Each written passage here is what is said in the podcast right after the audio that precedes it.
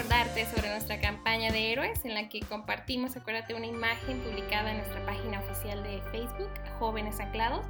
Y acuérdate que la actividad es compartir la publicación y si conoces a alguien que tenga la ocupación que ahí se describe, pues la etiquetas. Y pues así le haces saber que oras por ellos y les bendices. Así que participa con nosotros en esta campaña y puedes acuérdate de usar el marco oficial en tu foto de perfil de Facebook. Y bueno, Continuando nuestra serie Conociendo a Jesús, vamos a ver la respuesta de Jesús a la petición de sus discípulos en Lucas 11, 1 al 13. En la traducción del lenguaje actual, fíjate bien cuál es esa petición.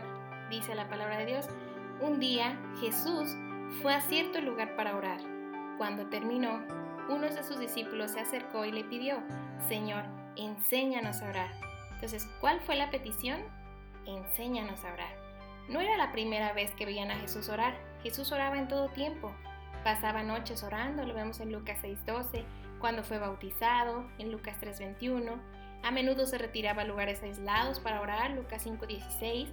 A veces oraba solas, Lucas 9:18. Entonces los discípulos veían esa comunión entre Jesús y su Padre, la fortaleza que recibía, la guianza, la paz y la respuesta a esas oraciones. ¿Y qué hace Jesús con esta petición? Jesús responde, les enseña un modelo de oración y les dice que inicien Padre. Qué especial es que podemos acercarnos a Dios y llamarle Padre. Y después fíjate en este comentario bíblico del Nuevo Testamento que esta oración expresa un deseo por santidad. Dios es santo. Desea que la presencia de Dios se manifieste por una vida de perdón y reconoce que la provisión y la protección espiritual provienen de Dios. Entonces, ¿y ahora cómo le hago para orar? No se trata de repetir literalmente esta oración, solo es un modelo. Lo importante es que identifiques las partes claves que debe llevar tu oración. Recuerda que es una plática con Dios. Si no sabes cómo pedir, tienes además al Espíritu Santo que nos enseña cómo hemos de orar. En Romanos 8:26 lo puedes encontrar. Fíjate que inicia con alabanza a Dios, reconociendo quién es Dios, qué es lo que Él hace.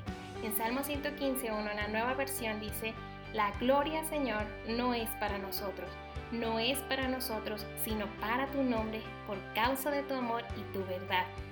Y después Jesús nos muestra que es necesario remover las barreras que pueden separarnos de Dios, el pecado.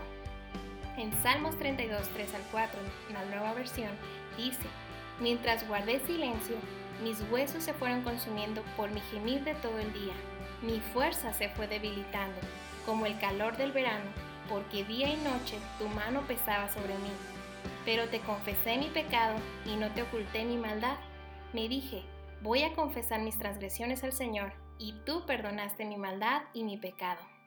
Recuerda que Jesús nos enseña que busquemos primero su reino y su justicia, y todo lo demás vendrá por añadidura, sea el alimento, protección o cualquier petición que tú tengas.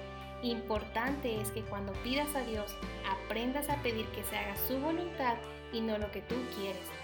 Te invito a buscar en la Biblia promesas que Dios ha dado y ora creyendo en esas promesas, porque Dios lo ha prometido.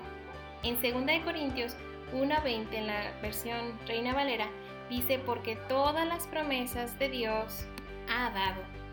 Y ora creyendo en esas promesas, porque Dios lo ha dicho así. En 2 Corintios 1:20 la Reina Valera dice, porque todas las promesas de Dios son en el sí y en el amén por medio de nosotros para la gloria de Dios.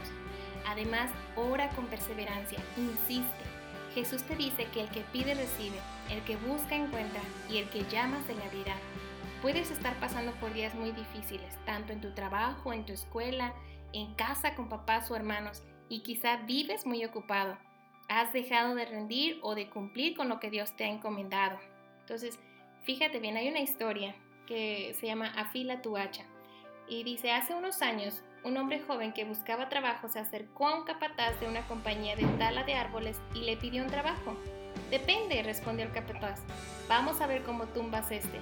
El joven dio un paso al frente y con destreza taló un gran árbol. El capataz se quedó impresionado y exclamó, Puedes comenzar el lunes. Lunes, martes y miércoles pasaron. El jueves en la tarde, el capataz se acercó al joven y le dijo, puedes recoger tu cheque a tu salida hoy. Confundido el joven preguntó, Pensé que pagaba usted los viernes. Normalmente sí, contestó el capataz, pero te tengo que despedir hoy porque te has quedado atrás. Nuestras gráficas diarias muestran que bajaste del primer lugar el lunes al último lugar el miércoles. Pero soy un buen trabajador, objetó el joven. Llego primero, me voy último y aún he trabajado en mis periodos de descanso. El capataz, sintiendo la integridad del joven, pensó por un minuto y entonces preguntó, ¿Has estado afilando tu hacha? El joven respondió, Pues no, señor, he estado trabajando demasiado duro para dedicar tiempo a eso. ¿Qué tal tú? ¿Estás demasiado ocupado para afilar tu hacha?